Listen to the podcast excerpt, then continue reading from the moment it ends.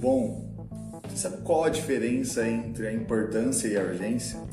Você acha que consegue trazer o melhor resultado possível do esforço que você faz no seu trabalho?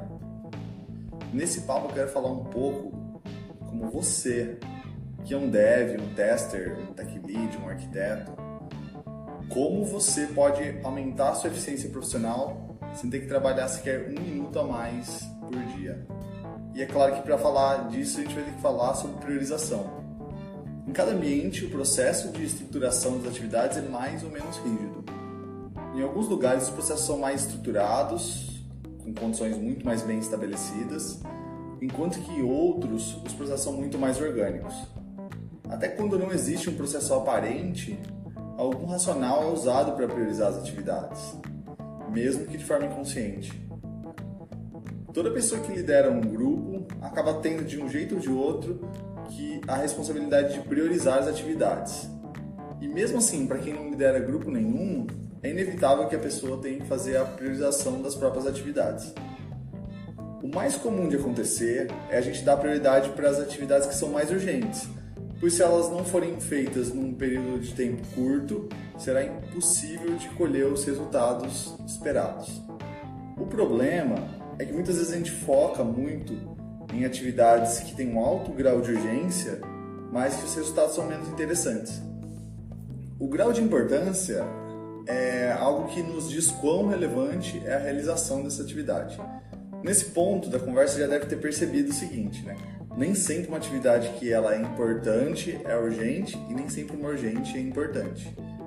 É, mas como que a gente pode resolver esse dilema?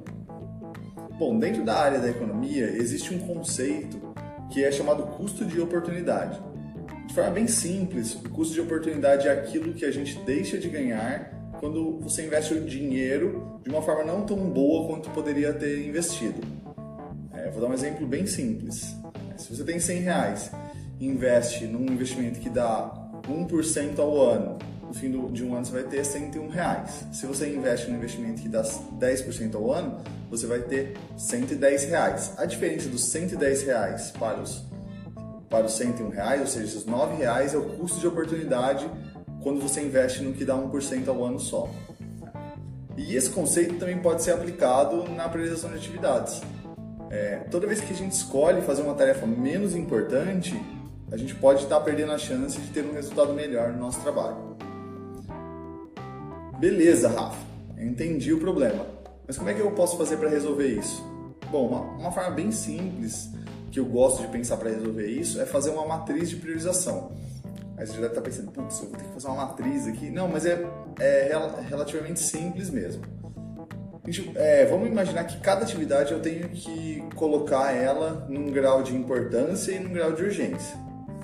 Então eu vou distribuir essas atividades é, em dois eixos. No eixo horizontal eu vou ter o grau de urgência e no eixo vertical eu vou ter o grau de importância. Então, é, as atividades que têm baixa urgência e baixa importância, elas vão ficar aqui bem próximos do, do eixo, dos dois eixos, do início, né, do ponto zero. Essas são as atividades que eu tenho que me, me importar muito menos, porque elas não têm importância e não têm urgência. Na outra ponta do, do nosso gráfico, eu vou ter as atividades na diagonal, né? Eu vou ter as atividades que têm mais urgência e mais importância. E é aqui que eu devo concentrar os meus esforços porque essas atividades, além delas terem pouco tempo para colher os resultados, elas também dão resultados muito bons.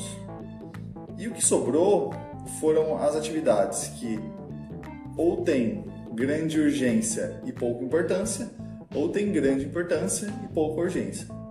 E é aqui que geralmente a gente faz a escolha errada. Quando a gente, é, a gente normalmente acaba escolhendo pelas atividades que têm muita urgência, porque a gente sabe que se a gente não fizer logo, a gente acaba perdendo a chance de realizar essas atividades. Só que o nosso tempo é, é o recurso mais escasso que a gente tem. Então a gente deveria aplicar é, esse tempo para trabalhar em, em atividades que têm mais importância, porque elas tendem a trazer é, maior retorno sobre o investimento do nosso tempo. Para resumir, foque seu tempo nas coisas mais importantes. Primeiro nas que são mais urgentes também, e depois nas que são só importantes, mas não são urgentes.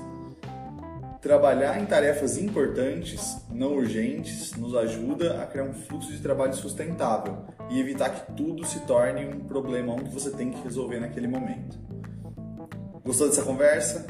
Me fala o que você achou e se você quiser, eu posso mostrar como eu monto e aplico no dia a dia essa técnica de priorização baseada na matriz de urgência e importância. Beleza? É isso, um abraço.